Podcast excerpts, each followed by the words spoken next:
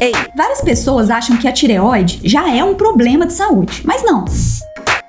O órgão tireoide é uma glândula que produz hormônios que vão atuar no corpo todo. Então, eles vão ser importantes para o funcionamento dos músculos, vão ser importantes para o funcionamento dos líquidos do corpo, para a parte de equilíbrio dos líquidos do corpo, para o aceleramento do metabolismo, né, para o funcionamento do metabolismo. Eles vão ser importantes na regulação do sono. Então, tudo que é relacionado ao funcionamento do corpo, a tireoide ajuda a controlar. Só que quando ela funciona menos e gera o hipotireoidismo, é que a pessoa vai sentir mal, que o metabolismo vai diminuir. Ou então, quando ela funciona demais, produz hormônio demais e vai gerar o hipertireoidismo. Aí que a gente lembra que ela existe. Então a gente tem esse órgão e que ele é importante para tudo no corpo.